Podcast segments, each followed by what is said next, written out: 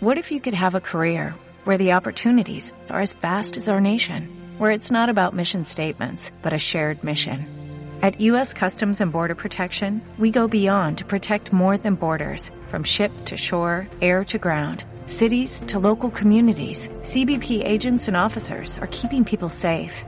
Join U.S. Customs and Border Protection and go beyond for something far greater than yourself. Learn more at you.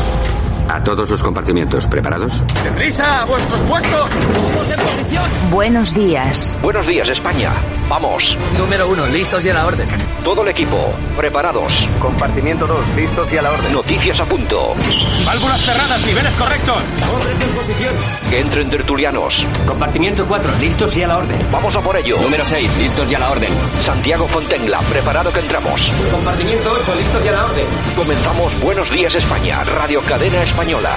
Compartimiento 10, listos y a la orden. A por ello, vamos.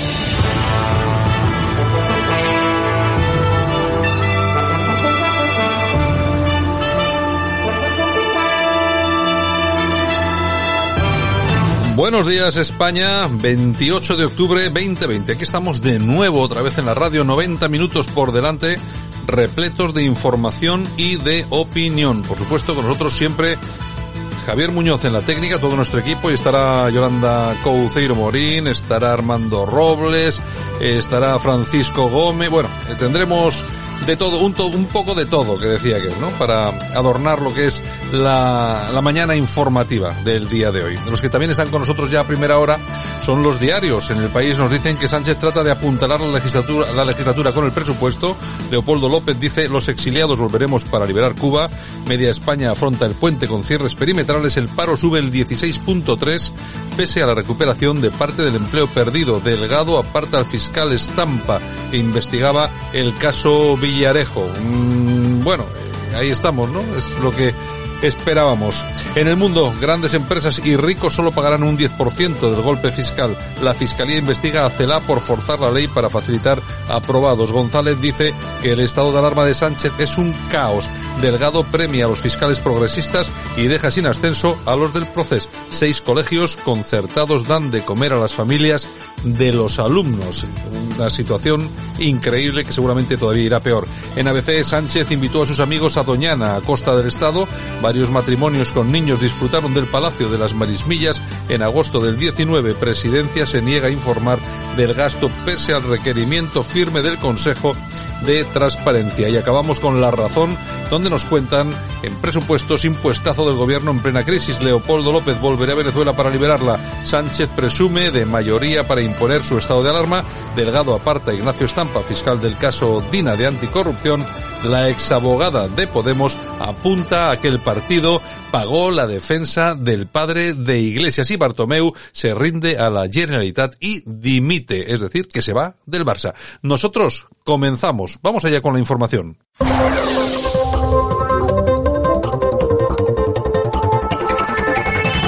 Bueno, y nosotros vamos con el primer análisis de la mañana, lo que fue noticia, lo que ha sido noticia, lo que va a ser noticia a lo largo del día. Nos lo trae, por supuesto, como siempre, como cada día, nuestro politólogo de cabecera, don Francisco Gómez. Don Francisco, buenos días. Hola, buenos días a todos. ¿Qué tal? ¿Cómo estás, Santiago? Pues aquí estamos, aguantando este confinamiento perimetral que, que se llama ahora. Bueno, ya sabes, este, este, el neolenguaje este raro que nos, que se han inventado. Bueno, de todas formas, aquí cada día es una sorpresa, ¿no? Al final estamos que sí, que sí, no. Pero bueno, hay una cuestión que está bien clara y es que la situación en España es francamente triste y lamentable. Hoy, sin ir más lejos, eh, eh, nos hemos desuñenado con un montón de noticias nuevas. Algunas son de ayer, que, todavía ha quedado lógicamente el pozo. Pero bueno, ayer tuvimos en Madrid una manifestación de autobuses. La verdad que el- es un sector que está muy castigado y salieron en todos los medios de comunicación las declaraciones de un pobre hombre que es empresario. Por eso tiene una pequeña empresa, 10, 12 autobuses, son cinco familias, cinco hermanos. Bueno, es recomendable escucharle, no por lo triste de su mensaje, sino porque es la triste realidad de cómo está la situación. Pues si vamos, quieres lo ponemos. Sí, sí, vamos a, vamos a escuchar a, a este hombre. la ruina, pero a nosotros nadie nos ve. A ver si, si ya de una vez se conciencian de que nosotros también somos turismo. Le aseguro, amigo, que ahora le están viendo sí, en la, la- la mascarilla. Le quería preguntar también cuánto tiempo lleva trabajando y si se ha encontrado antes en una situación como esta. Yo llevo toda mi vida, tengo 60 años y llevo desde los 21, llevo 39 años. Toda mi vida llevo trabajando en el sector y vamos a perder la empresa, una empresa familiar que somos cinco hermanos y vamos a perder toda la empresa. Estamos en la puta ruina. De 14 autobuses, 4 De 14 autobuses que tenemos toda mi vida en esto. No, no, no le puedo decir más, más que ánimo. Eh. Bueno, pues efectivamente lo que tú dices, Francisco, es la realidad de muchos pequeños empresarios, ¿eh? Pues imagínate si nos metemos en el comercio, en la hostelería. En todo caso, lo que hay que decir es que la política sigue su ritmo y parece que la sigue al margen de lo que a este tipo de empresarios y a muchísimos trabajadores pues le sucede diariamente, ¿no? Hoy, sin ir más lejos, eh, nos hemos desayunado con lo que sucedió ayer en cuanto a que el Congreso aprobó una propuesta de Podemos para perseguir las críticas al gobierno en Internet. O sea que se ha aprobado la censura como en los tiempos de Franco, ¿no? O sea, al final resulta que no van a ser no van a ser tan diferentes. Mientras tanto, también en el día de ayer, pues la Fiscalía ha rechazado que se investigue el caso Ábalos, o sea, el Delcy Gate. O sea, que dicen que fue un acto diplomático. O sea, que se demuestra que efectivamente Ábalos tiene inmunidad diplomática, ¿no? La corrupción sistémica, bajo mi punto de vista, pues es la forma de gobierno en España pero continuamos. Eh, la tasa de paro ha subido al 16,3% en el tercer trimestre. Es el tercer trimestre más negativo de toda la historia de España. Son 355.000 parados más, sin contar a los de los ERTES. Mi, mi opinión es que la España del teletrabajo temporal pues realmente genera más pobreza y exclusión social, porque no solamente el trabajo temporal se va al garete, sino que esa gente que estaba saliendo de su casa consumía algo, pero ahora ni tan siquiera, ¿no? En todo caso, como decía, en cuanto a cifras rápidamente, pues hay que decir que eh, se recordarán que el mes pasado dijimos que aproximadamente había 6.600.000 personas que no podían trabajar queriendo, queriéndolo hacer, pues súmele a esas 6.600.000 355.000 más, o sea, casi 7, ¿no? Casi 7 millones.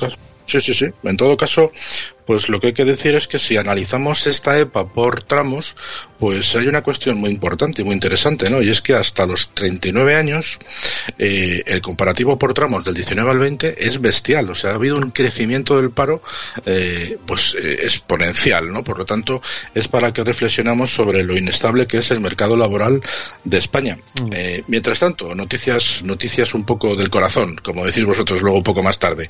La Generalitat se va a gastar dos millones y medio en su en crear su NASA. Quieren lanzar el año que viene dos satélites catalanes. Bueno, pues estupendo. Y el Ministerio de Hacienda se va a gastar lo que cuesten 5.800 nuevos coches oficiales. Todo esto teniendo en cuenta que estamos en recesión. Es increíble, bueno, es increíble. Bueno, pues ayer vimos y asistimos a una nueva eh, y lamentable pues eh, escena del presidente y el vicepresidente anunciando los presupuestos generales del Estado. Yo me quedé un poco sorprendido porque de toda la vida del señor aparecía el ministro de turno con un pendrive, se hacía la foto y punto pelota. Claro. Pues este año, como estamos en este plan, pues eh, toda forma parte, como decía, de un segundo escenario propagandístico para mayor gloria y regocijo de estos dos supuestos delincuentes que empezaron con el abrazo del oso y ayer terminaron con, otra vez con el abrazo del codo, que hay que decir que está prohibido por la OMS, ¿no? En todo caso, como digo, pues eh, seguimos en recesión, pese a que el gobierno va a subir los salarios públicos, eh, los sueldos públicos de los funcionarios bueno, pues un 0,9, que no es una gran subida, pero evidentemente ese dinero se podía destinar a otras partidas. En todo caso, analizando los presupuestos para el año que viene, hasta ahora lo que hemos conocido, pues hay importantes eh, economistas como Daniel en la calle, que todos ustedes le conocerán, que dice que la subida de todos los impuestos que se está reflejando a partir de estos nuevos presupuestos, es decir, pues cerca de un 1,5-2% para todas las rentas del trabajo que superen los 300.000 euros o las rentas de capital que superan los 200.000, pues según este, este economista, esto no va a financiar ni un 1% del despropósito de gasto anunciado ni va a reducir el déficit estructural ni el total. Dice además que ni siquiera va a cubrir el exceso del déficit pre-COVID, eh, es decir, lo que se generó de enero a marzo. O sea que imagínense para qué sirven eh, subir los impuestos. En todo caso, lo que hay que destacar es que ayer se celebró una, una lamentable reunión eh, por invitación de Pedro J. Ramírez, el, director del, del, diario El Español, que ha supuesto pues innumerables quejas por parte de las redes sociales. Ten en cuenta que se juntaron más de 150 personas, entre políticos, personalidades, miembros del gobierno, miembros de la oposición. Ahí estuvo todo el mundo que más o menos condiciona, condiciona nuestra, nuestra, nuestra vida. ¿no? no vamos a decir nombres, porque te digo que son todos personas perfectamente conocidas, desde el alcalde y la, presidenta de Madrid, a, Pablo Casado, y varios ministros del, del, gobierno. Por supuesto, personalidades de la empresa, del IBEX, en fin, gente, eh, las altas esferas militares, ahí no se lo perdió prácticamente nadie. En todo caso, eh, no sabemos si el hecho de que se haya tomado la decisión de retirar el toque de queda para, para dentro del estado de alarma a nivel a nivel nacional pues eh, viene viene provocado por por este escándalo o sencillamente porque van a aprovechar para soltar lastre y que las, eh, las comunidades autónomas pues sean las que tengan que tomar este tipo de decisiones que al final es dejarles el marrón para que ellos sean los que sufren el desgaste político en eh, bueno pues en detrimento de aquel que pudiera haber soportado el presidente del gobierno que de hecho en el día de ayer no estuvo en el, en el, en el Parlamento, en el Congreso, estuvo defendiendo la, el estado de alarma, el nuevo estado de alarma, el ministro Illa, y el próximo jueves parece que, parece que tampoco lo va a hacer, debido a que tiene una reunión a las cinco y media, una videoconferencia con el resto de presidentes de la Unión Europea. Mientras que la, la reunión en el, con el, en el Congreso, en el Parlamento, empieza a las nueve de la mañana, pero se ve que el hombre tiene que preparar la, tiene que preparar la videoconferencia de las cinco y media de la tarde, ¿no? En todo caso, lo que está claro es que no, no se van a desgastar. En fin, yo lo que siento es una terrible vergüenza, sinceramente, por todos estos que nos pastorean y que ayer pues estuvieron reunidos en esta infame reunión. Han surgido muchas fotos, hay una que es muy interesante, que aparece una mesa con todos los gerifaltes del ejército, todos sin mascarilla, y los únicos que tienen puesta la mascarilla son los dos camareros que estaban en el fondo de la foto. En fin, es curioso que la gente llana, el pueblo llano, los que sufrimos y pagamos impuestos, somos los que llevamos el bozal y estamos obedeciendo las órdenes que nos, que nos citan. En todo caso, oye, yo creo sinceramente, Santiago, que para estar defendiendo este PSOE hay que meterse algo muy fuerte porque si no, no tiene explicación. No sé qué pensarás tú, pero si quieres tenemos una muestra gráfica de lo que le pasa a algún socialista cuando tiene que explicarnos el estado de alarma. Vamos a, vamos a escucharlo. Nadie quiere la alarma. Todos queremos el Estado. Algunos quieren la alarma a base de acabar con el Estado. Yo defiendo lo contrario. No podemos acabar la alarma, no podemos combatir la alarma del virus sin el Estado. Para que les quede muy claro. Bueno, bueno, hasta ahí, hasta ahí hemos, hasta ahí hemos podido leer. Hasta ahí hemos podido leer. En fin, sí, yo creo que se había tomado una, no sé, una copita de algo, no sé, de, de anís o algo. Tú te imaginas, sujétame el cubata que voy a decir unas palabras al pueblo, al pueblo español, porque es como esto no hay que, como esto no hay quien lo sostenga. Y este es el de la vaselina, ¿eh? ¿Se acuerdan ustedes, no?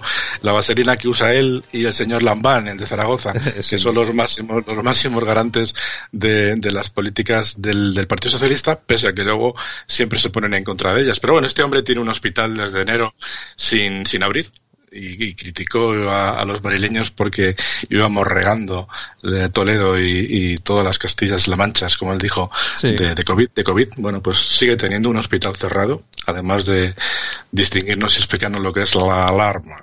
¿De acuerdo? la alarma. la alarma. Madre mía, lo bueno, bueno. En fin, bueno, pues nada, don Francisco, mañana regresamos con más información, ¿de acuerdo? Venga, pues hasta mañana. Venga, hasta mañana. Esto es Buenos Días España en Radio Cadena Española. Aquí te contamos lo que otros quizás no pueden contarte. Decía el señor Ortega, decía el señor Ortega. Ah, refiriéndose a la vicealcaldesa, pero ahora refiriéndose a mí, decía, eh, ahora el viento sopla a la izquierda.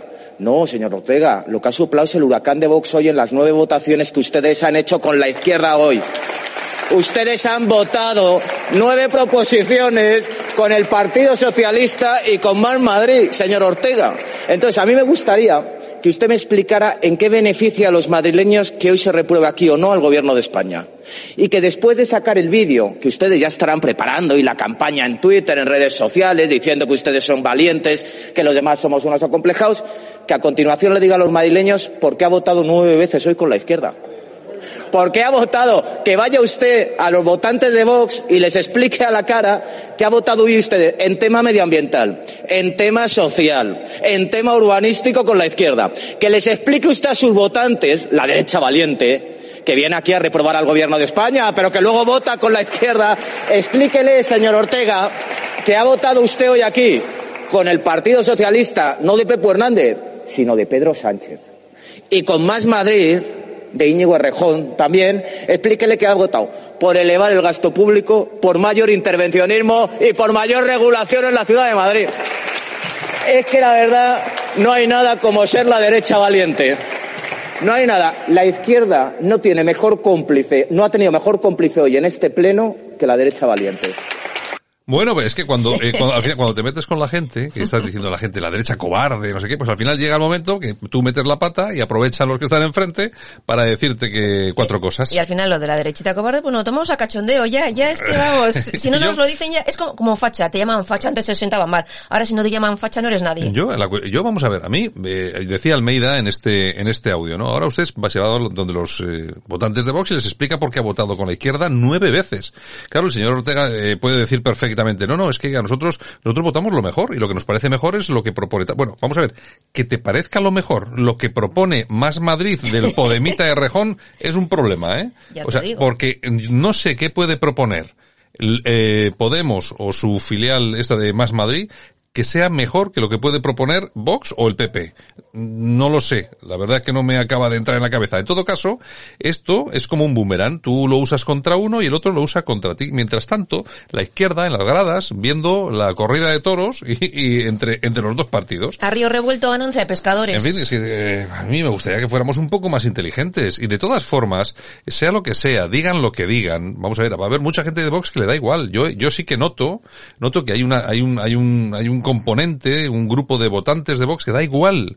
Como si mañana le pillan a, a Bascal robando en el Parlamento el bolso de una diputada de- del PSOE, da igual. Es da lo que igual. hablábamos ayer, los hooligans, esos son los hooligans. Claro, y hay mucha gente, bueno, la mayoría de gente de Vox es gente maja, gente normal y tal y cual, pero hay un grupo de personas porque, que, que les da igual. Bueno, además un grupo, fíjate, yo creo que es un grupo de personas numeroso, ¿eh? Sí, O sea, yo creo sí, que es un sí, número sí. de personas importante. Y además yo identifico, identifico, y esto ya es una, es una apreciación mía, que ya no sé, eso vamos a ver, no, no tiene, no tengo pruebas, ¿vale? Pero, pero me da que precisamente los más hooligans son los, eh, los fachas de verdad, o sea, los que vienen de la extrema derecha de verdad.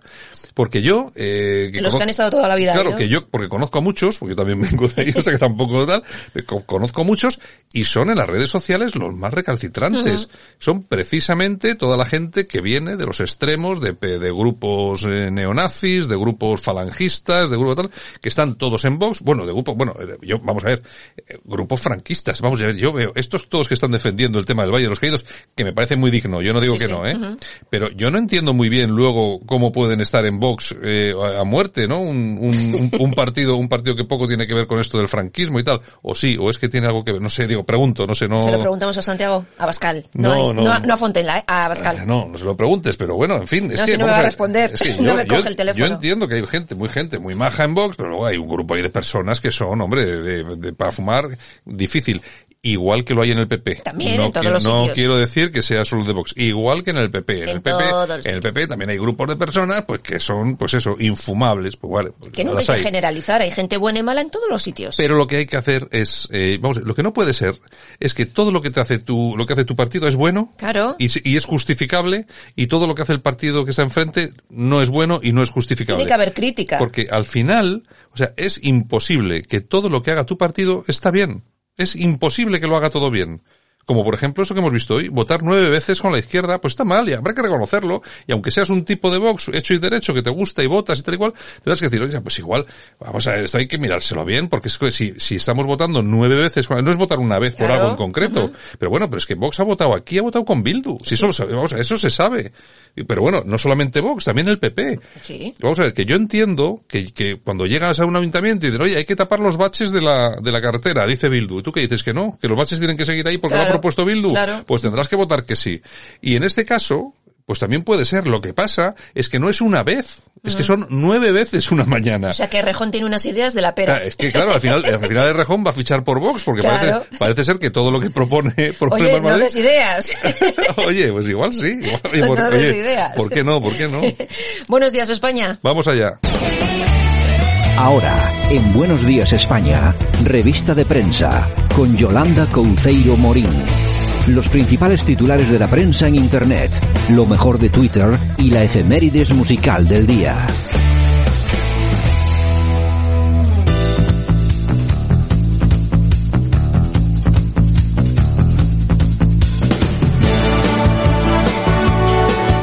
Nosotros que comenzamos, ¿hoy qué es? Hoy es, hoy es miércoles, ¿no? miércoles ya, bueno, ya es miércoles. Oye, media semana, pero ¿esto qué es? Esto no puede ser. Y media semana, acabando el mes. Bueno, pues no está mal tampoco. Vamos a ver, bueno, en fin. ven. A ver si acabamos el año. Porque No, telita, hemos que- empezado que- bien. No sé, no sé, no sé, no sé, no sé, no sé. Bueno, Bueno, pues que sube el paro. Más de 350.000 personas que se suman a esa lista de personas que no tenemos trabajo. ¿Cuántas? ¿Cuántas? Más de 355.000 ¿Solo? solo. Son datos de... 355.000 más cuando este mes. Sí, sí, sí. Madre sí, de sí, Dios, sí, la que nos va a caer, la que La nos va que a nos caer. va a caer, la que nos va a caer. Pero Bueno, bueno, bueno, ¿qué más? En fin. Bueno, el Congreso de los Diputados ha aprobado la iniciativa de Podemos en la que se solicita que se tomen medidas contra los mensajes de odio. Que digo yo, ¿Qué es ¿quién va a decidir lo que es un mensaje de odio y quién va a Mm. decidir pues que eso es un mensaje de odio? Pues eh, imagínate tú. ¿Dónde está la libertad de ¿Cómo, expresión? ¿Cómo era aquel dicho? Aviados estamos. Aviados estamos, aviados, aviados, en fin. Bueno, y los escándalos sexuales dentro del independentismo catalán. En el último año se han producido cuatro dimisiones por acusaciones de abusos sexuales y el último ha sido Eduardo Puyol, que dejó su, su acta de diputado ayer. O sea, tal cual. sí, es mejor no comentarlo. Bueno, no pasa nada, lo hacen otros y estarían todos los medios de comunicación. Y seguimos en Cataluña porque la Generalitat catalana invertirá 2,5 millones de euros en poner en órbita la NASA catalana. Estos tíos están tarados. que digo yo que, vamos, en Cataluña no debe haber paro, ni familias eh, que lo pasen mal, ni, ni virus, ni nada. La NASA, la Es- NASA catalana, ¿eh? Esa es. En fin, Oye, bueno. es que, nada, es que es acojonante. Es así, eso es. Es Cataluña, ven y cuéntalo. El confidencial, Yuval Noah Hariri, el COVID puede originar el peor sistema totalitario que haya existido jamás. Hombre. Yuval es histo- historiador y escritor israelí. Su último libro, Sapiens, ha vendido más de 12 millones de ejemplares. Ujú. Pues qué razón tiene, que se está aprovechando todo esto del virus para poner en marcha un sistema, un nuevo sistema. Peor, desde luego. Peor. Exactamente. Bueno, el español. Los presupuestos Bueno, espera, generales... espera, espera. Calla, que luego voy a ir con el español. Hay que hablar del español. Hay que Iba a hablar, del hablar, al final, pero bueno, si quieres hablamos ahora. hay que hablar de... Del fiestón. Sí. Del fiestón. Hay que hablar del fiestón, de lo caraduras que son todos estos políticos, Todos, ¿eh? Todos. periodistas, Ujú. Intelectuales. además, todo lleno de gente, yo no sé si había gente de Vox en el... No tengo ni idea, Pero no me, imagino que sí, porque los habrán invitado, creo yo. No lo sé, no lo Pero sé. bueno, me da igual. Yo había visto gente allí del PP, de Ciudadanos, de tal. Pero vamos a ver, estamos hablando de la famosa pandemia y ahí están todos... Toques de queda tiene que haber, no salgan ustedes, no hagan celebrar, no, no- nada de nada. y fies- y- fiestón del español, que además es una cosa que no lee nadie. ¿Eh? porque la- en la mayoría de las entradas que tiene el español, además está demostrado por un estudio, no sé si era de Concord, no, no sé, eh, que vienen, vienen, a, vienen a través de otros digitales que ti- y tienen uno concretamente que tema de, trata de temas de juegos y tecnología, Ujú. que tiene, debe tener algo así como el 80% de las entradas del español. Pues eso. Pero que no, que no tiene ningún tipo de repercusión lo que escribe el Pues español. pedazo de fiestón eh, en Madrid. Pues bueno, eso. mientras nosotros tenemos que estar en casita y tener, tenemos que llevar a mascarillitas estos personajes sin mascarilla ni nada, Nada, claro. Sí, había algunos que tenían mascarilla, otros no. Otros no. Otros no. Ah, pero da igual. A su bolas. En no sé, fin. ¿a qué hora terminaría la fiesta? Porque si hay toque de queda, teóricamente a las 11 tenían que estar en casa, ¿no? Sí, sí, seguro además que estaban. Seguro que est- estaban a las 11 todos en casa, ¿eh? Ay, ay, ay. Bueno, pues nada, en español nos dicen que los presupuestos generales del Estado de Sánchez e Iglesias se aprueban con masiva subida de impuestos. Hombre, y, y ya Mm. nos podemos ir preparando. Exactamente, Voz Populi. ¿Qué nos La, Fiscalía rechaza investigar, como no, a Ábalos por el del Seagate. Lo ve como un acto diplomático. Hombre, ahí está la amiga Dolores Delgado, ¿no? Hombre, para algo está ahí, para algo está ahí. bien su trabajo. Pero es que no nos damos cuenta. Vamos a ver, de- bueno, nosotros lo llevamos ya diciendo tanto tiempo que a uno, ya, a uno ya le da vergüenza repetirlo. Pero está para eso. Es decir, la nombró Sánchez, para. Pedrito para que cuando ocurriese un problema de esto, pues inmediatamente echa- echase balones fuera. Demostración, la empírica que acabamos de ver ahora Claro, aquí. que sabía que se iba a liar. En fin. Ay, Dios mío. Bueno, pues nada, Porque entonces tú fíjate, han pillado, han pillado, eh, una, ha cumplido años el, el juez Garzón, y entonces ha celebrado su cumpleaños con una comida en un restaurante muy famoso de Madrid. Eh, esa comida pues, la ha hecho, lógicamente, con su, con su media naranja. Y algunos más que Bueno, estaban ahí. Pero estaba su media Sí, naranja. Dolores Delgado. Entonces, la cuestión es la siguiente, vamos a ver. Garzón está con su novieta cuando Garzón a su vez representa a personas que necesitan bla bla bla bla bla bla bla bla bla. Ya me dirán ustedes qué es lo que se cuece en esas comidas y en esas cenas. Exactamente. Ya Menos, me- ya me menos- dirán. menos celebrar el cumpleaños, Eso, todo. menos celebrar el cumpleaños de todo. Exactamente. Bueno, la tribuna del País Vasco.com. ¿Qué nos cuentan ahí? El islamismo mundial se moviliza contra Francia por el simple hecho de defender la libertad de expresión mientras la. Unión Europea calla. Pero vamos a ver, es que eh, la gente se extraña de estas cosas. Lo que pasa ya sé que decir esto pues nos puede acarrear una denuncia por un delito de odio. Pero el islamismo, el islamismo odia la libertad de prensa, odia la libertad de opinión. ¿Conocen ustedes algún país musulmán del mundo en el que haya libertad de opinión? No. ¿Libertad de prensa? No. ¿Elecciones democráticas? No. ¿Un parlamento libre elegido de alguna forma por los ciudadanos? No. Bueno, Y es así.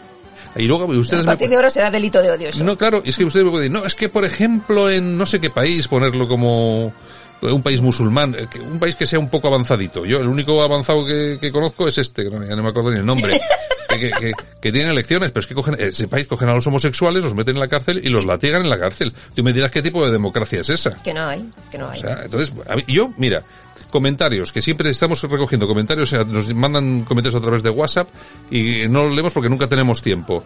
Pero si ustedes conocen, yo, aquel que me mande un WhatsApp, un correo electrónico, me deje un mensaje en algún sitio y tal y cual, y me diga un país musulmán Libre. libre, en el que hay elecciones libres, en el que hay partidos incluso que no son musulmanes, eh, que se presentan libremente a las elecciones, yo le pago una comida. Y eso quedando últimamente fastidiado de tela con esto del, del COVID. Pero claro, es que no hay. Es que no hay. Esa apuesta segura. En fin, news.es. 200 positivos por coronavirus se saltan cada día la cuarentena en Murcia. La Consejería de Salud ha hecho un llamamiento a la responsabilidad. Vamos a ver. O sea- Es que esto, eh, vamos a ver, si es que es así. Tú eh, tienes coronavirus, ¿no? Y te dicen, oye, tienes coronavirus, macho. Oye, me voy a morir. No, tú eres asintomático, esto tuyo y tal. Y la gente dice, ah, pues entonces a los demás que les den, yo salgo a la calle, si los contagio que les den, yo voy a estar bien, no me pasa nada. Y salen. Y salen. Y salen. Yo tengo un, un amigo que me llama y me dice, oye, Santi y tal, a ver si aprovechamos un día esto y si vamos a hacer una comidita, hacemos todos los meses una comidita y tal. Y, y ya- yo ya estoy bien, ¿qué pasa el coronavirus? Pues, Chico, va a, ir, va a ir a- va a ir a co- va a ir a comer contigo la madre del coronavirus. Yo no voy, pues acá no te queda ahí una, una, una, Un virus. un virus ahí el solo ahí con la, con la banderita, por favor, que venga alguien a recogerme. No, no, no, no. Va a ser que no. Y Moncloa.com. La OMS avisa de que donde hay división política hay más casos de COVID-19. Y que reina el caos. Eh, O sea, Vamos a, es que, no, o sea, vamos es que claro, tú ponte a pensarlo. Donde hay división política hay más casos, de, COVID. O sea, Euro-. Europa, Estados Unidos, claro, te vas a África que no hay división y hay, hay cuatro casos. Te vas a, a China y ya se han acabado con ello. O sea, es decir, es que es verdad, en, toda- en todas las dictaduras hay muy poquito. Exactamente.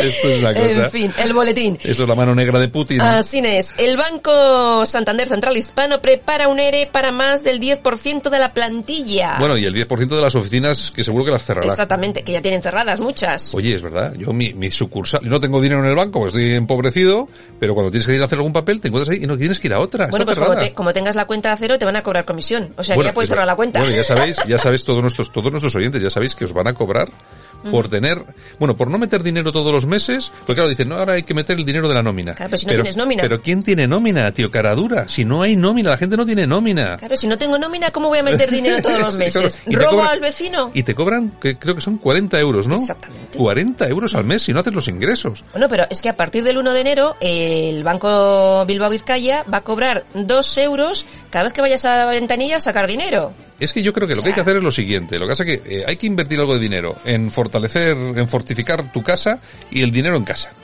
Y ya está, como se Y hacía que les den. antes. Sacar el dinero de los bancos. O sea, ni un duro. Son unos caraduras, unos usureros y nada. Yo ya te digo, yo, yo voy a sacar mi dinero que creo que tengo 100 euros en el banco. Y a volver como antes. Y se Y acabó. punto pelota. Diario crítico. La Rioja endurece sus medidas. Cierre perimetral de Ah, la hostelería. Has dicho, endureces me digo, ¿pe- pe- ¿para el vino? ¿De Rioja o para qué? Pues cierre perimetral y eh, hostelería en Logroño y Arnedo. Bueno, pues nada, pues así están. Durante un mes, ¿eh? Así, O sea- están, así están todas las, todas las, bueno, así estamos todos, ¿eh? En fin, República, huelga de médicos en plena segunda ola del COVID-19. No pasa nada. No pasa nada, Y los oye. enfermeros haciendo TikTok. Exactamente, y grabando vídeos muy divertidos. En fin, el digital de Oye, Asturias. luego hay alguno, hay algún enfermero que se enfada en las redes sociales, cuelgas un vídeo y se enfada. Porque esto no, es lo- no es lo usual, no sé qué. Bueno, vamos pero a ver. está, el problema, usted. vamos a ver, el problema es, no es, es que, vamos fíjate como yo, mi forma de analizar este tema de los vídeos que hacen los enfermeros y los médicos en los hospitales. El problema no es quien los graba, el problema es el resto de médicos y enfermeros que viéndolo no lo denuncian. Exactamente. ¿eh? Porque se puede hacer de forma anónima. Denunciar a esos tíos, porque esos tíos no son compañeros suyos y por supuesto no son compañeros nuestros. Unos tíos que hacen eh, desfiles eh, simulando a los enterradores estos africanos y no sé qué. O sea, no, ese- eh, tenga en cuenta una cosa, esa gente no es compañera suya, ¿eh? Denúncielo. Así que no se pongan de mala leche cuando los, eh, la gente en Twitter, en las redes sociales y por ahí ponen estos vídeos y claro, y cargan contra el sector, lógico, lógico, hagan ustedes algo que están allí, que lo están viendo todos los días. Yo ayer hablaba con un, un médico, amiguete mío, y me decía que las urgencias en los hospitales en Bilbao están Mm, Petadas. ah, ah, bueno, es verdad que ya había visto un tuit tuyo, están ¿no? petadas y si te quieres operar, te tienen que operar, tienes que firmar un papelito donde si te Eximes, contagias eximes del de tal, COVID, sí. te eximes y no... Bueno, bueno. En fin, ¿qué le vamos a hacer? No, bueno, no, no, no, lo de, lo de los, lo de los, lo de las UCIs va a estar rápidamente. así. Voy a tocar madera, no quiero ponerme enferma, no quiero ponerme enferma. Bueno, el, digi- el digital de Asturias. La OTAN crea un nuevo centro para el control del espacio. Tendrá su sede en Ramstein, en Alemania. El nombre, qué bonito, el Ramstein, qué, qué bonito, qué, cómo me gusta el grupo Ramstein. Es verdad, es verdad, es verdad. Bueno, ¿qué más? ¿Qué más? Bueno, noticia al corazón. A ver. Kiko Rivera. Uy, pobre Kiko, Kiko. Rivera ayer volvió a salir en televisión, en el Pobre programa Kiko, Sálvame. Pobre Kiko. Y de Ahora, verdad. fíjate, llamó a Rafa Mora. Yo me acuerdo de Rafa Mora. Rafa Mora, es que vamos a ver, yo, si es, puedo, yo puedo contar cosas, pues que yo solamente cuento la mitad de las cosas que sé. No Pero- digas. No, no digo nada de Rafa No Mora. De digas. sus, de sus vinculaciones políticas. No digas, ah, vale. que luego me, le dan leña. me acaban de censurar, no puedo hablar nada El de eso. pobre, el pobre. Pero que yo le conozca ya si es... me, si pero- me cayese mal, pero todavía. Pero, Pero que yo le conozca de hace años, ya alguien le puede indicar por dónde van las cosas. Bueno. nada, nada bueno. Bueno, pues Rivera, Francisco Rivera, eh, le dio un repaso a su madre, dijo cosas que como, por ejemplo, Ah. mi madre no tiene perdón de Dios y no sabe diferenciar entre Isabel Pantoja y madre. Que yo creo que eso le pasa mucho a los artistas. Exactamente. Llega, llega un momento en el que no saben diferenciar. Y hay una cosa que está muy clara. En este país se han hecho muchas risas Ujú. eh, con este hombre. Con que, que ya no es un niño, eh, que tiene casi 40... 36 años tiene, Tiene sí. 36 años. Ujú. eh, no es ningún niño el tío, Ujú. eh.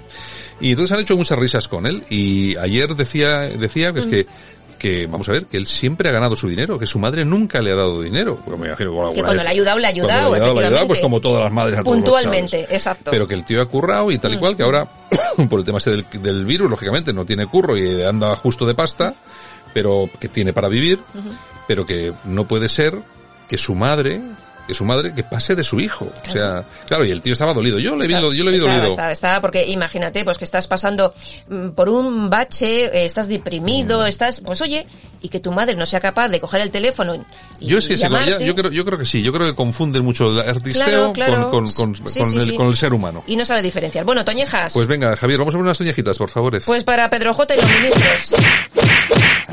Los de la fiesta de ayer. Oye, ¿y en la fiesta de, de Pedro J llevaban corpiño todos o...? Eh, pues a lo mejor después, Ah, cuando... ah, igual después en... Exactamente, después del toque de queda, ¿eh? Después del toque. Yo es que no quiero decir cosas, yo no quiero decir cosas porque no quiero ir a la cárcel. No quiero ir a la cárcel. mejor, mejor, Pero mejor. bien... no, no, voy a la fiesta del corpiño. No, no voy a decir nada porque yo Está la cosa como para... Es, es la cosa como pasa, pero... No pases la línea roja. bueno, vamos a los aplausos. Sí, vamos a ver. Que luego me dice, Yolanda, te pasas de tiempo. Venga, vamos, venga. Pues para el alcalde de Madrid, Almeida. Qué bien ha estado Almeida. Exactamente. Bueno, Almeida siempre, normalmente siempre está bastante bien, ¿eh? Sí, sí, sí. Bueno, vamos a ver, mira, tenemos algún mensaje por aquí. Miguel González, ¿qué nos dice? Vamos a ver, Miguel, ¿qué nos has dicho? Vaya cambio de línea hacia el PP están presentando los de Radio Cadena. Me imagino el tirón de orejas que el PP dio a Radio Cadena Española. Ya, ya Robles era el odiador de Vox, pero ahora el resto es del PP, eh, etcétera. Eh, ahora el resto del equipo sigue esa línea. Por cierto, eh, Te censuraron al malagueño, no, al malagueño va a estar dentro de cinco minutos aquí. ¿Te ha, te ha llamado a ti Pablo Casado para decirte algo? No, es que yo no sé, vamos a ver, es que no, vamos a ver, el, yo, eh, mi amigo Miguel González, vamos a ver, eh, nosotros aquí criticamos a Vox y criticamos al PP. De hecho, la mayoría de tertulianos que hay en este programa son de Vox. Ayer mismo pasaba por aquí Sergio Durán, eh, Daniel Álvarez. Por los lunes está Sergio Fernández Riquelme. Está, eh, bueno, son todos, son todos de, si no son de Vox, son cercanos a Vox. No sé exactamente que, no, no debe escuchar usted el programa todos los días. Y yo desde luego, como no soy ni del PP ni de Vox, doy leña cuando tengo que dar a cualquiera de los dos. Y si usted me ha escuchado, por ejemplo, en este programa, o me escucha cualquier otro día, verá que yo me meto con los partidos. Además, me apetece mucho meterme con los partidos de la derecha, porque como los veo que son más inútiles que los de la izquierda, pero con los dos, ¿eh? Con los dos, no bueno, con... y, y yo tengo que decir que yo sí soy del Partido Popular y cuando tengo que criticar al Partido Popular, lo critico. Bueno, bueno, bueno, bueno, ahí por aquí, yo he dejado un mensajito. mm, Oye, hay mucho anónimo, ¿eh? Yo lo Bueno. los anónimos lo llevo muy mal. Me ha dicho, eh, me dice otro, Don Santiago. Que no, no me llamen Don Santiago, que me hace mayor. Santi a Sí, como las señoras mayores ya. Bueno, eh, solo una cosa, es la segunda vez que le oigo a usted criticar a Iker Jiménez diciendo que se había eh, quejado de que le quitaron el programa y que luego había vuelto. Eh, todo eso es un bulo, así que infórmese bien y deje de insistir en el tema porque está difundiendo un bulo contra un periodista, alguien de su profesión que el establishment no ha dejado de atacarle y tirarle bulos encima desde todos sitios porque en su programa expertos y datos precisos avisaron de lo que venía y nadie le quiso hacer caso. Bueno, eh, trate de evitar los bulos, un saludo. Yo eh, mentalmente te agradezco el, mensaje y vamos a ver, yo eh, vamos a verlo, ¿no? Pero yo creo, yo creo que le he visto a Iker Jiménez quejarse de que no le habían dejado seguir haciendo el programa. De hecho, el último programa que lo tenía preparado y él mismo decía es que tenía ya todo el equipo y no nos dejaron hacer el, el programa. Que Pero- luego llego a un acuerdo, vale. bueno, bien. De todos, de todos modos, y luego eso de que le censuran a Iker Jiménez, pues hombre, no es del todo cierto, porque está haciendo ahora incluso, ha pasado de 4, ha pasado a Telecinco, es decir, que tiene bastante sí. más audiencia y está haciendo todos los, no sé Lo qué días, quiere, todo no, lo que quiere. no sé qué días de la semana, está haciendo los programas de, mm, los programas de sobre el, Lo del el COVID. COVID-19, Sí, sí, sí. dando Mm. tal y cual. Entonces, pues bueno, eh, bueno, y a otra me dice, no sé, sí, sí, nos vamos ya porque es que yo creo que luego me porque- dice Santiago, Yolanda, r- rápido. bueno, eh, no sé, Santiago, hablar de hooligans, porque alguna vez hablo eh, de hooligans, eh, cuando tienes a sujetos como Robles entre tus contertulios, tiene bemoles. Bueno, sujetos, no, Robles no es un sujeto, es un, es un señor, es, Periodista. es, es un periodista que tiene un periódico y no es un sujeto y no identificado. De hecho, como ha sido muchas veces identificado por la policía de este sistema, por decir las verdades del barquero, pues se merece un respeto, ¿no? En todo caso, eh, cuando yo hablo de hooligans, y vuelvo a repetirlo, eh, no hablo de todos, es que claro, ustedes se dan por aludidos todos. Cu- Cuando uno dice, no, es que no- hay, hay hooligans en el PP, joder, hostia, te llama eh, casado, porque has insultado a los militantes del PP, no, eh, habré dicho que va hooligans. Y lo mismo cuando hablo de Vox, es decir, no me pueden ustedes venir a mí a decir, es que usted se mete con Vox, no, no, me meto con los hooligans de Vox, que los hay. Y recordarle, porque también en el escrito me ponía algo de que el PP había votado con no sé qué, tal y cual, recordarle, pues eso, lo de, lo de ayer, como votó Ortega con Más Madrid, con los Podemites de Más Madrid, pero es que aquí, es que, eh, y, y en el Parlamento, eh, Vox ha votado con Bildu. O sea que vamos a ver, ahora vuelvo a repetir, ¿es malo votar con Bildu? Hombre, si es para escarcelar a un etarra, desde luego que es malo. Ahora, si vienen a decir, oye, es que hay que tapar los, eh, los baches de la carretera, ¿qué pasa? ¿Que porque lo propone Bildu, tú ya no, no votas con Bildu? Sigues Eh, con los parches. En fin, pues nada, eh, solamente quería esto. Eh, si me mandan más mensajitos, pues... Pero que no sean anónimos, oye, que la, co- los cobarditas, pues luego, ¿quién es la derecha cobarde? Que no, que me parece, me parece bien, me parece bien. Ustedes, ustedes no se identifiquen. Que ¿Eh? luego estará por ahí el CNI, bien, quién escribe, quién no escribe, quién, quién manda, quién no manda. Bueno, tenemos la IP. Eh, que nos manden todos los mensajes que quieran, ¿de acuerdo? Exactamente. Bueno, pues nada, pues un besito y hasta mañana. Venga, chao. Escuchas Buenos Días España. Aquí no nos callamos. Y nos vamos hasta Málaga y está nuestro amigo Armando Robles. Don Armando, buenos días. Buenos días, Santiago, ¿qué tal? Pues aquí estupendamente. ¿Qué tal por Málaga y qué tal por alertadigital.com? ¿Qué tal para todo? Pues, pues, bien, bien. Estamos estrenando otoño, como la canción de los pecos, y la verdad es que una temperatura muy muy agradable, Santi. Estamos, bueno, tú sabes que aquí el veranillo se extiende hasta prácticamente el mes de noviembre y bueno, disfrutando de unas temperaturas muy buenas. No hace ni frío ni calor el estado ideal. Bueno, yo me, acabas de dar una esta, yo es que yo lo de los pecos no conozco ni las canciones que tienen ni nada de nada. Hacer una canción eh, sobre el otoño, la llegada del otoño, además una balada. Los tíos hicieron buenos temas, eh, te hicieron algunas baladas muy muy interesantes y esta es una que a mí me encanta, esta canción, mm. que, que además te aconsejo cuando tenga ocasión que la busques en, en Google que te va te va a gustar. Bueno, oye, Armando, eh, alerta digital, yo no sé, no sé, yo no sé qué no sé qué aniversario cumplís vosotros, pero me imagino que si cumplís no organizaréis una fiesta en plena pandemia con el toque de con el toque de queda, ¿no? Ya me han confirmado su asistencia el cabo Furriel y la limpiadora y demás. bueno. más el de lustre a la fiesta, pero fin. bueno, ya. Ya se pone. Va, va por los amigos del español, ¿no? Claro, claro. Es que vaya, vaya fiestón que han montado y bueno, y que han asistido todos los políticos. Oye, a mí, de entrada, yo a Pedro J. Ramírez le tengo que decir chapó. Ojalá nosotros, yo tuviera la capacidad de montar una fiesta y que fuera pues la mitad de la gente más o menos interesante que ha ido a esta de, de Pedro J. ¿Qué significa esto, hombre? Que el tío, pese a que no sé, a que ya no es de todo el mundo, pues sigue teniendo intacto ese poder de, de, influencia o de, o de convocatoria y demás, lo cual, bueno, pues no me alegro por él. Pero, hombre, de lo que no me alegro, Santiago, es de la poca ejemplaridad de los políticos españoles, de los cargos públicos. Es decir, que por un lado, que nos impongan a los ciudadanos de a pie medidas restrictivas en base a la a, a, a de un virus que dicen que es tan peligroso y demás, que esa medida restrictiva está afectando de qué forma a millones de trabajadores asalariados autónomos españoles que han mermado considerablemente sus ingresos, que nos impongan medidas confiscatorias en establecimientos eh, vinculados sobre todo a la, a la hostelería, y que luego veamos esas imágenes de personajes públicos, mayoritariamente parlamentarios, vinculados a los principales partidos con presencia en el Parlamento, sin observar las medidas de seguridad que se le exigen al resto de los ciudadanos, sin mantener las distancias oportunas, sin que hayamos visto a ninguno de ellos con mascarilla. Pues me parece, Santiago, primero una tomadura de pelo. Fuera de la tomadura de pelo me parece un hecho gravísimo pero luego, desgraciadamente, Santiago, me parece que esto es la constatación de hasta qué forma en este país se están trazando los perfiles de dos eh, sectores de la población bien diferenciados.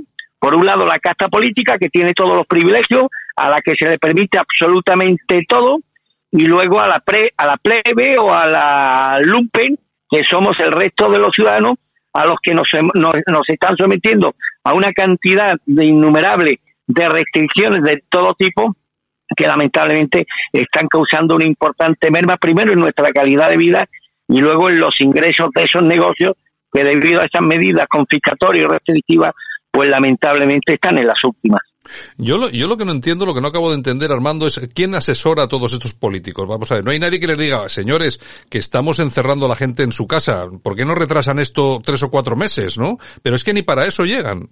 Eh, Santiago, ¿quién lo asesora? Pues no lo sé. Yo creo que ellos tienen ya tal grado de impunidad moral con respecto, ya, ya se sienten tan por encima moralmente del resto de la población española que ya no, no, esos escrúpulos que podían existir en los políticos hace unos años, pues ya no existen y por una razón, porque ven que todas las tropelías que puedan cometer en cualquier ámbito, pues esto en sí, hombre, esto no, no supone un acto flagrante de corrupción, supone un acto de, de, de irrespetuosidad hacia esa población que lo está pasando tan mal y que ellos deberían ser los primeros en dar ejemplo, ¿no? De aquello que se le exija al resto de los ciudadanos, ellos tendrían que ser los primeros en cumplirlo. Pero ¿por qué no lo cumplen, Santiago? Porque ven que todo lo que hagan en el ámbito, en, cualquier ámbito, pues les sale gratis. Por luego vemos las encuestas que desgraciadamente este tipo de cosas no tiene ningún coste efectivo para los partidos con representación parlamentaria, Santiago. Si después de toda la mirada de escándalos de corrupción que ha protagonizado el gobierno en estos meses de en lo que llevamos de año, vemos que apenas ha sufrido coste electoral y demás, ¿tú crees que a un presidente del gobierno, al representante de un partido, a los que casos como el caso de Elsie Rodríguez, la, la, la, gestión negligente y criminal de la pandemia, la cesión a los bilduetarras, la permanente claudicación ante los separatistas, el chantaje al que se ve sometido por parte de la extrema izquierda en el gobierno. De todas estas cosas no le han pasado factura electoral según los sondeos y en esto hay unanimidad. ¿Tú crees que ese presidente, ese representante de ese partido al que todos estos escándalos no ha supuesto, no le ha mermado un ápice sus expectativas de voto, van a, van a, van a limitar su movimiento, por ejemplo, a la hora de asistir a un acto como el organizado por el español, porque al final todo esto le sale gratis, mm. porque lamentablemente tenemos una opinión pública que no penaliza este tipo de actuaciones que en otros países, pues afortunadamente para ellos, obligaría a la división de más de uno y de más de dos. Bueno, eh, Armando, eh, ayer en el, en el no sé cómo se llama, no sé si es el Parlamento o la Asamblea de Madrid, me imagino que se llama, la Asamblea de Madrid, el señor Almeida, o oh, no, perdón, perdón, que me, estoy absolutamente equivocado, en el Ayuntamiento, fue en el Ayuntamiento de Madrid porque estaba el señor Ortega Smith, que es concejal del Ayuntamiento, y el señor Almeida, pues ayer le echó un buen rapapolvo, ¿no? Porque decía que, bueno, nos llamáis la, acomplejados, pero ustedes esta mañana han votado nueve veces seguidas con Más Madrid, con los podemitas de, de, de Más Madrid, ¿no? Es lo que le echaba en cara en cara eh, Almeida al líder de Vox, a Ortega, ¿no? Eh, tú fíjate cómo son, cómo son las cosas. ¿Qué hubiera pasado si hubiera sido al, revés, que el Partido Popular hubiera votado nueve veces seguidas con, con más Madrid, eh, Armando? Yo creo que vos está en una actitud por ir de berrinchas al PP por la actuación de Pedro de Pablo Casado en la moción de censura y que esta esta coincidencia en el voto entre Vox y Más Madrid pues responde al, bueno, pues al desquite, al desquite, a mi juicio, pueril y tonto que quiere perpetrar vos, en este caso con quien no tiene la culpa de nada, como es el alcalde de Madrid. Me parece muy grave que las cuestiones, las cuitas personales que puedan existir entre Abascal y Casado, las diferencias puntuales que puedan existir entre ambos líderes, la terminen pagando los ciudadanos de Madrid que ninguna culpa tienen de la estrategia política de uno y de, y de otro partido. En este sentido, creo que lleva razón el alcalde de, de Madrid. Estamos hablando de ámbitos diferentes y, desde luego, la institucionalidad madrileña la institución del Ayuntamiento de Madrid,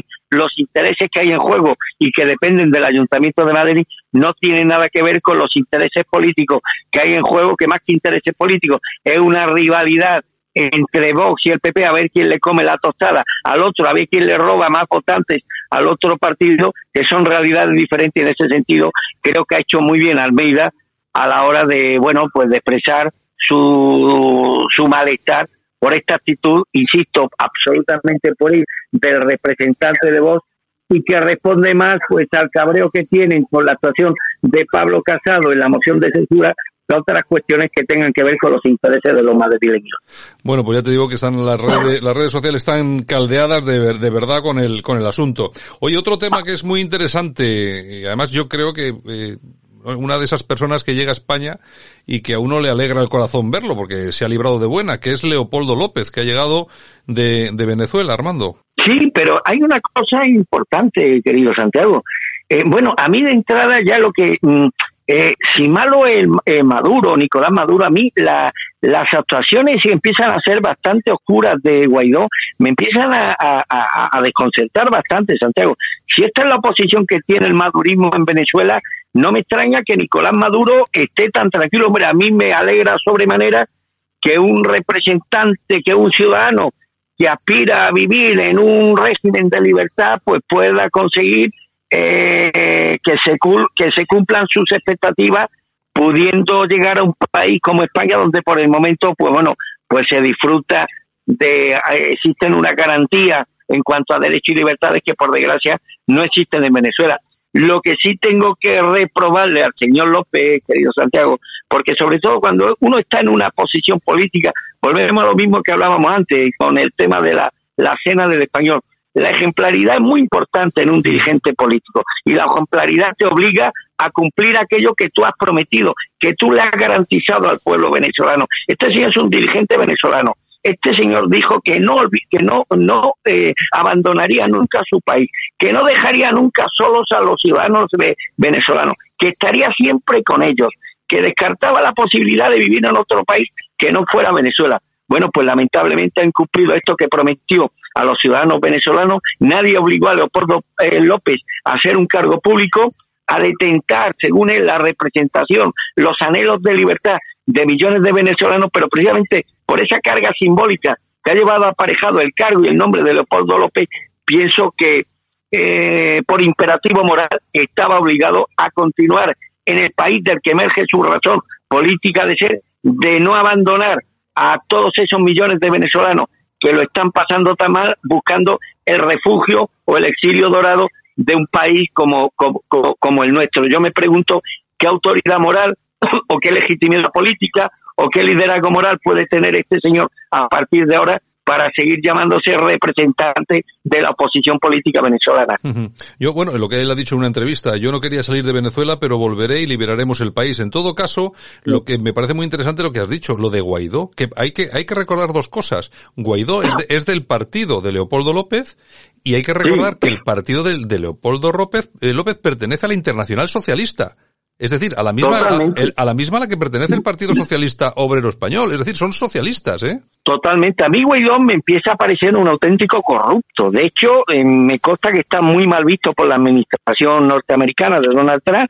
está inmerso en operaciones económicas y financieras que nada tienen que ver con los intereses políticos que hay actualmente en juego en Venezuela. Y desde luego, si la de Guaidó es la alternativa eh, nada decente que tiene actualmente el régimen madurista, Santiago, pues yo no sé si, si el remedio puede terminar siendo peor que la propia enfermedad. De luego no me gusta nada los pasos que está dando Guaidó, todo ese entramado de personajes oscuros de los que se está rodeando, todas esas operaciones financieras que ha llevado a cabo en países como Estados Unidos, esos intereses con la mafia de Miami que han sido reveladas por algunos medios informativos norteamericanos, nada sospechoso, y me parece Guaidó lamentablemente el prototipo, tipo, valga la redundancia, de político corrupto sudamericano. Digo yo, si ese querido y malhadado continente no será hora de que tenga o algo mucho mejor de lo que actualmente tiene tanto en los gobiernos como en quienes aspiran a convertirse algún día en alternativa de cambio de esos gobiernos. No me gusta un pelo este Juan Gaidó, me parece que es el exponente del típico corrupto dirigente corrupto sudamericano no me gusta nada, por supuesto, el régimen madurista y no me gusta que Leopoldo López se haya desdicho de aquello que prometió a los venezolanos, que nunca los iba a dejar solos, aunque ahora trate de justificarlo con argumentos que a mí, desde luego, no me, no me convencen. Y esto, lamentablemente, pone sobre la mesa un horizonte político para Venezuela que no es nada halagüeño desde la perspectiva de los intereses de los ciudadanos. No sé si es peor el madurismo actualmente en el poder o lo que o, lo, o, o, los que se, a sí se llaman representantes de la oposición. Bueno, eh, Armando, nos quedan dos minutos. Vamos a irnos un poco más hacia el norte, Estados Unidos. Tenemos las elecciones dentro de nada, de, cuatro, de, de, cuatro, de cuatro días, como quien dice. Hay un artículo muy interesante que habla sobre los intelectuales que son pro-Trump. Es decir, porque claro, también es que la gente piensa que no. Claro que hay intelectuales de mucho peso pro-Trump. Pero hay uno que mm, me ha llamado poderosamente la atención lo que ha dicho. Y es que dice que si gana, si, o sea, si pierde Trump, vamos a ver algunos movimientos en algunos estados a favor de la secesión.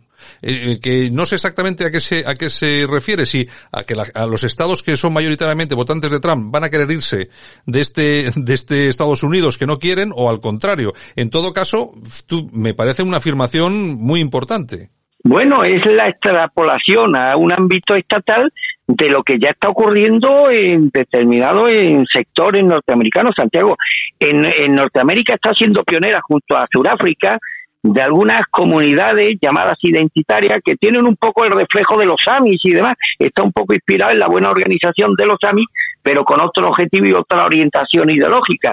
Son personas unidas por una misma identidad racial, con una misma visión de la vida, con una misma adscripción a las raíces cristianas de la que emerge nuestra forma civilizadora de vida y que ante el ambiente tóxico que se empieza a respirar ya en Estados Unidos, desgraciadamente debido a ese totalitarismo de izquierda que impregna ya no pocos rincones del país, pues intentan blindarse de ese ambiente tóxico a través de estas comunidades rurales donde hacen un guiño a esa forma de vida tradicionalmente norteamericana del siglo XIX, basada en la agricultura, con la Biblia y el rifle como referencias identitarias de, del país y alejado pues de esa contaminación ideológica y moral que actualmente impregna tantos millones de norteamericanos. Esas comunidades norteamericanas identitarias que ya existen con sus propias reglas, sus propias normas, sus propios sistemas educativos, sus propios medios de comunicación, sobre todo en estados del norte como Minnesota, Arkansas, Dakota y demás, pues no me extraña que hayan sectores amplios de la sociedad norteamericana que ante una eventual eh, victoria de Biden, lo que traería aparejado pues una disolución moral de la sociedad norteamericana con la arribada ilegal de millones de inmigrantes y en, y en definitiva con la evaporación de todo lo que hasta ahora ha conformado eh, la América la, América que ha sido hegemónica a nivel mundial por espacio de muchas décadas, no me extraña que amplios sectores de la sociedad norteamericana ante esa siniestra perspectiva que lamentablemente puede ser real dentro de unos días, pues contemplen o contemplen la posibilidad de blindarse de esa auténtica cloaca humana que podría estar por venir a través de estas comunidades identitarias que ya existen en no pocos rincones del país y que por lo que sé y escucho y leo, Santiago, parece que están funcionando razonablemente, razonablemente. Y no me extraña que en ese ámbito y en ese contexto hayan personas que vayan más allá y establezcan la posibilidad pues de que puedan existir estados independientes conformados demográficamente con personas pertenecientes al mismo estrato racial, a la misma cultura y que conserven pues una una, una similitud a la hora de a la hora de proyectar su vida en el seno de una sociedad repleta de valores muy diferentes a los que quieren imponer en todo el país los representantes del Partido Demócrata. Desde luego, si pierde Trump y se plantea esto como una iniciativa política, yo seré uno de los no norteamericanos, de los europeos, que apoyaré sin reserva este tipo de iniciativas. Pues muy bien, Armando. Pues nada, muchas gracias por estar esta mañana aquí con nosotros. Un abrazo muy fuerte. Un, un abrazo, Santi. Cuídate mucho, amigo. Escuchas Buenos Días España. Aquí no nos callamos. Porque la música es puro placer. Radio Cadena. Bienvenidos, estamos en tiempo de efemérides. Algunas de las cosas más importantes que sucedieron tal día como hoy hace un tiempo y que estamos aquí para recordar con Yolanda Couceiro Morín. Esa soy yo, muy buenas. Y hoy comenzamos con Michael Jackson, porque tal día como hoy del año 2009 se estrena This Is It, la filmación de los últimos ensayos de Jackson en Los Ángeles, donde preparaba su próxima gira mundial. This is it.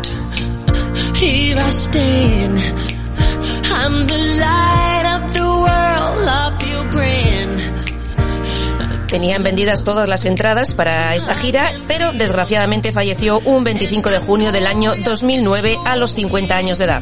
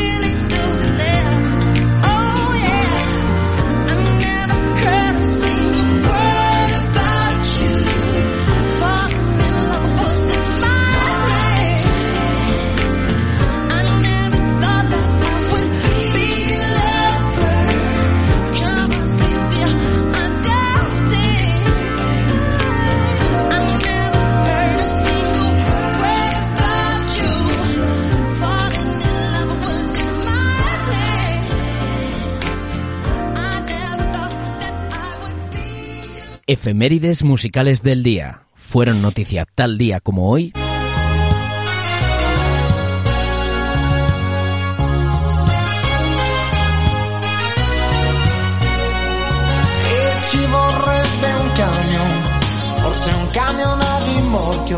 Ormai, ormai, per scaricare i nervi di una vita sotto il torchio, sai. Comunque può far bene parlarne un momento, certo non conviene tenere tutto dentro come la situazione. In casa tua c'è tensione Tal día como hoy del año 1963 nace en Roma Eros Ramazzotti, cumple 56 58 años ya.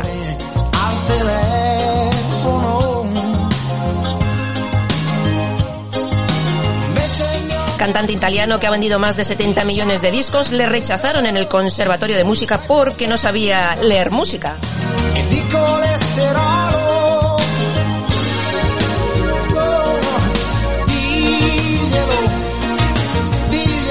En los años 70 comenzó su carrera musical, en 1985 publica Almas Rebeldes y en 1987 llega En Conciertos Momentos, donde se incluía el tema Fantástico Amor y un dueto con Patsy ragazzi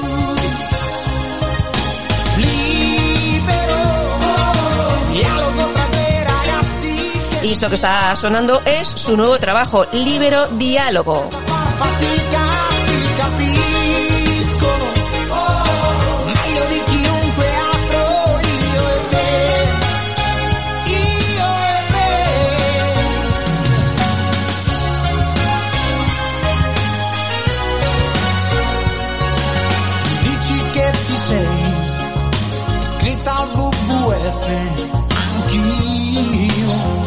Bueno, Patsy Kensit has nombrado que grabó, Exacto, grabó con ella. Oye, bueno, que también fue un estrellón, Un ¿eh? estrellón, no, sé, no sé exactamente. qué habrá sido de ella, la verdad. Yo creo que sigue ahí trabajando, ¿eh? Sigue dándole. Sí, Yo sigue, creo, mira, la canción, la canción en concreto era esta.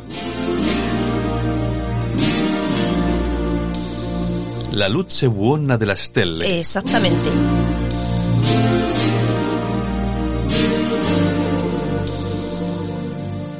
La luce buona delle stelle lascia sognare tutti noi.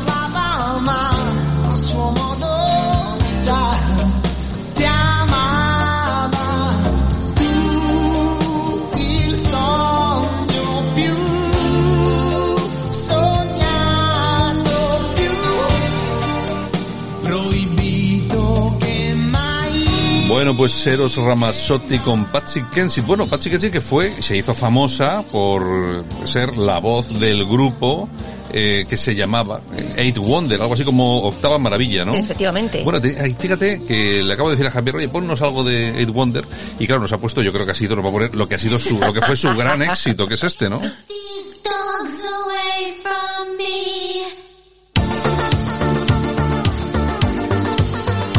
Aquí hilamos así de fino, vamos de Todo una un- cosa a otra. todo un pelotazo. Sí, bueno, esto se bailó mucho, ¿eh?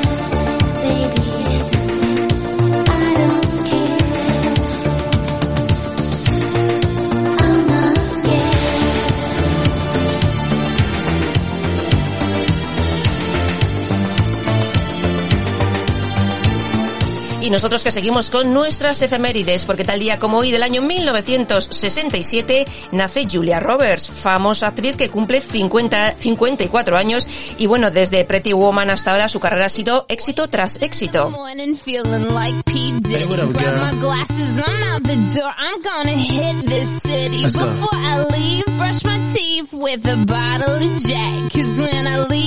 morning I ain't coming back. I'm talking pedicure on our toes, toes. Trying on all our clothes, clothes. Y también tal día como hoy del año 2013, la cantante Kesha tuvo que suspender un concierto en Malasia tras recibir amenazas por ver fotos de la artista semidesnuda. Don't stop, make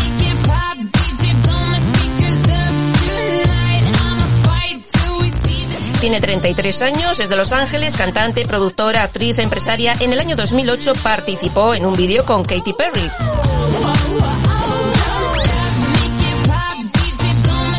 Y en el año 2009 lanza su primer sencillo, que es esto que está sonando, vendiendo 14 millones de copias. TikTok se llama el tema.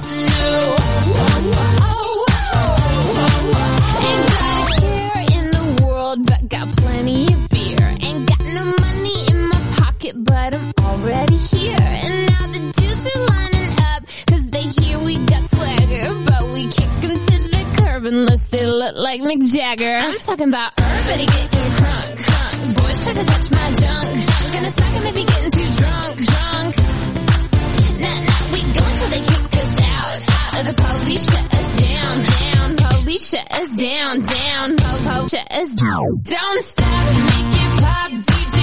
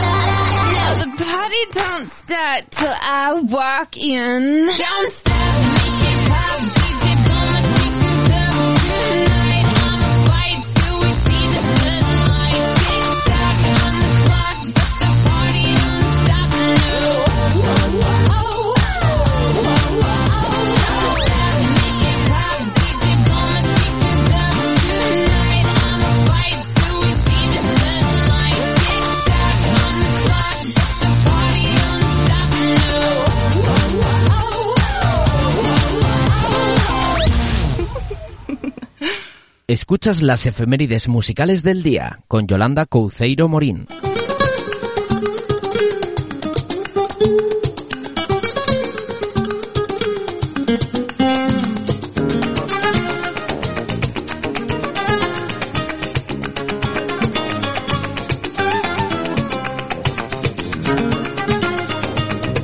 Escuchamos a Parrita.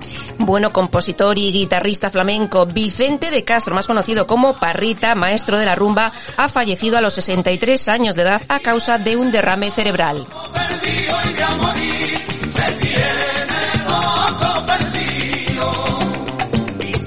En el año 1982 graba su primer disco con una versión del Dama Dama de Cecilia. Y en el año 1987 consigue su primer disco de oro con Vuela más alto que tú. Cantó varias veces en el Olimpia de París, donde tuvo mucho éxito y colaboró, como no, con Paco de Lucía.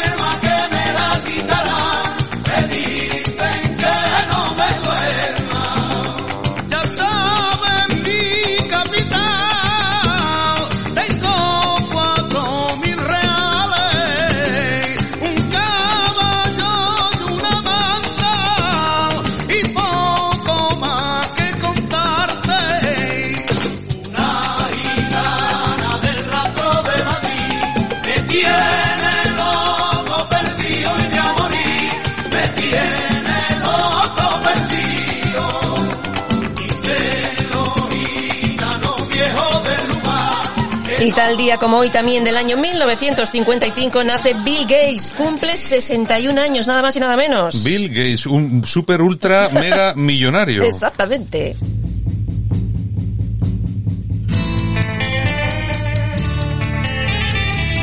Bueno, y esto sonará a muchos de nuestros oyentes. Son The Shadows con el tema Apache. Y es que tal día como hoy del año 1941 nace Hank Marvin, guitarrista de esta banda instrumental londinense de los años 60.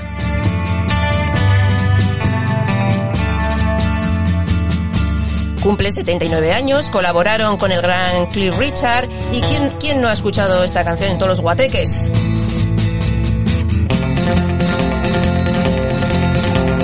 Y en el año 1975 eh, participaron en el Festival de Eurovisión quedando en segundo lugar.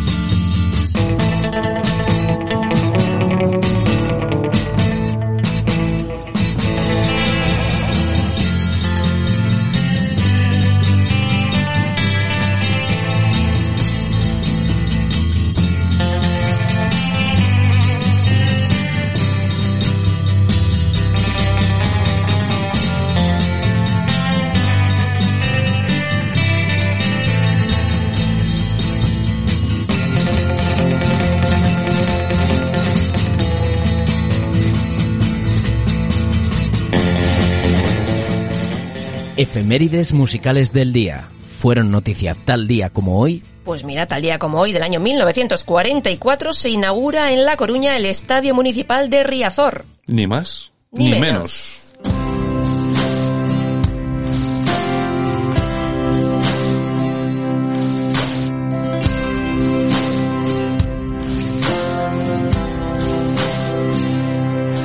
aunque apenas queda un socavón al Manzanares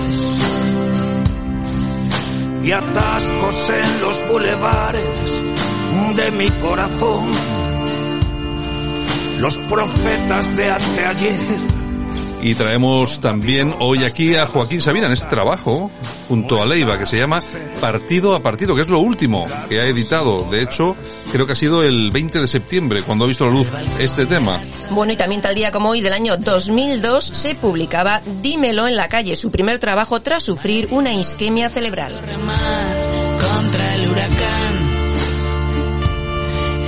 en el trono de Neptuno donde no cabe ninguno que Ha publicado Sabina 18 discos de estudio y 7 en directo.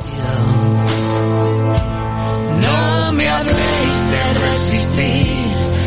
Es mi alegría de Madrid. No me vengan con lamentos. Hablo de sobrevivir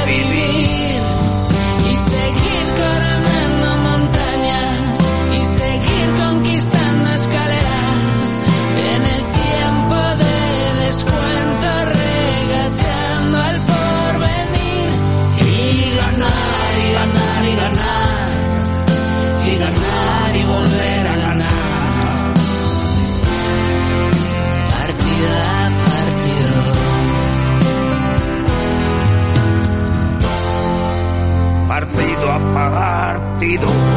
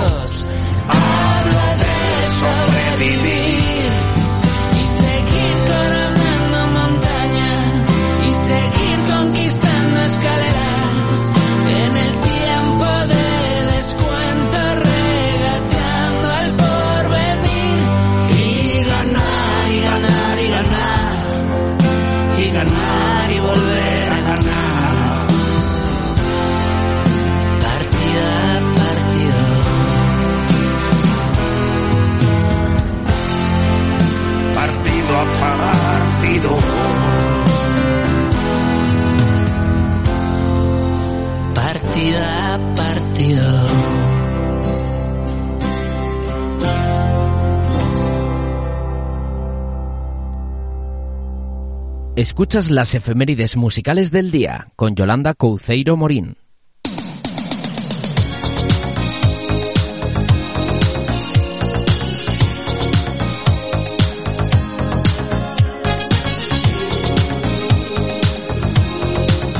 Y ahora nos vamos hasta el año 1988 porque tal día como hoy de ese año, Rick Astley llegaba a los primeros puestos de la lista Billboard con su tema Never Gonna Give You Up.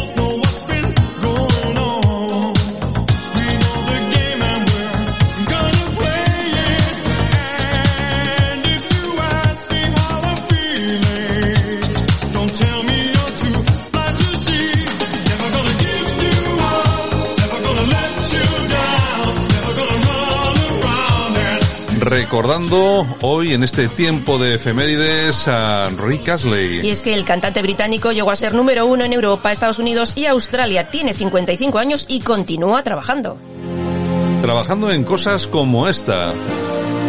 Every one of us. breaks my heart to see you this way. It hurts my soul in all kinds of ways.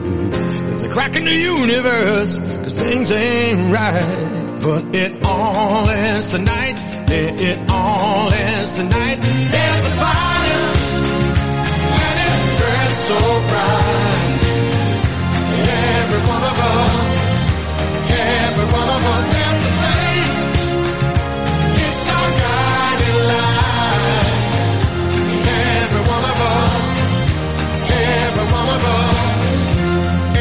one of us.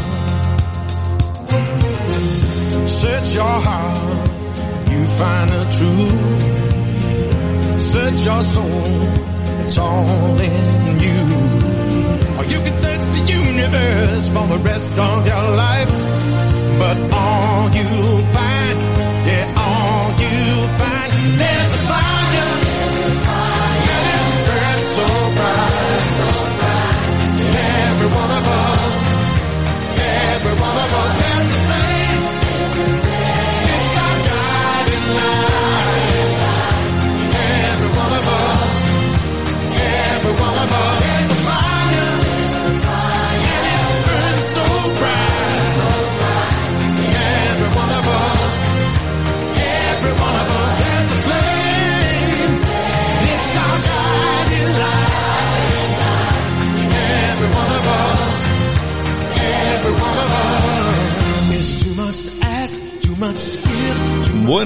Astley y algunos amigos haciendo este tema. Esto, esto del periodo este de confinamiento ha tenido sus cosas. Han salido a la luz muy buenos temas, muy buenas colaboraciones entre muchos artistas. Y bueno, este, por ejemplo, es uno de ellos. Bueno, y nosotros que vamos a ir acabando porque se nos acaba el tiempo. Acaba el tiempo. Pues mira, nos vamos eh, con nuestra lista número uno. ¿Quién era número uno el 28 de octubre de 1991? Pues Dire Street con este tema, Colin Elvis.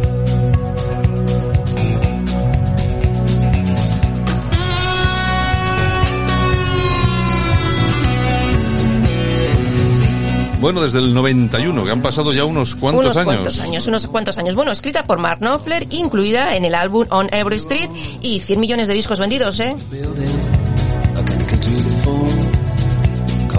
Y nosotros que nos despedimos aquí, mañana regresamos con más efemérides. Muy bien, pues nada, besitos, pasar buen día y mañana es más.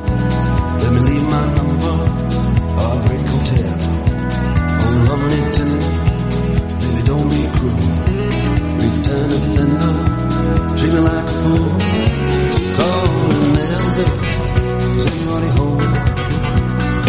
Elvis, all of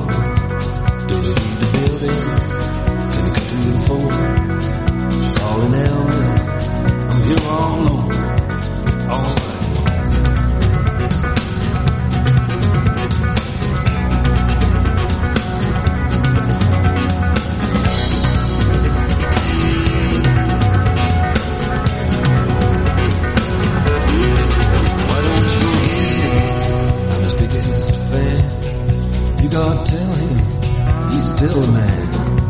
A long distance baby, so far from home. Don't you think maybe you can put him on? Tell him I was calling, just wish him well. Let me leave my number, Heartbreak Hotel. Hold on me tender, baby don't be cruel. Return to sender, treat me like a fool.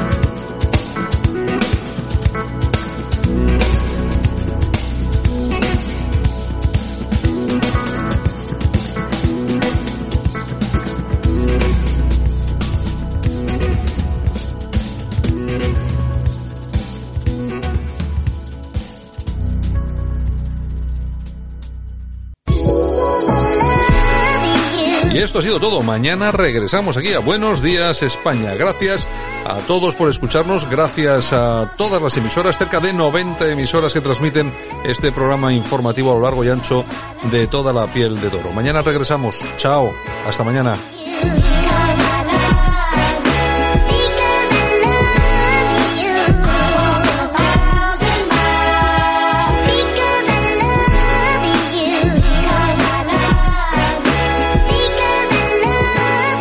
Porque Radio Cadena Española te ama.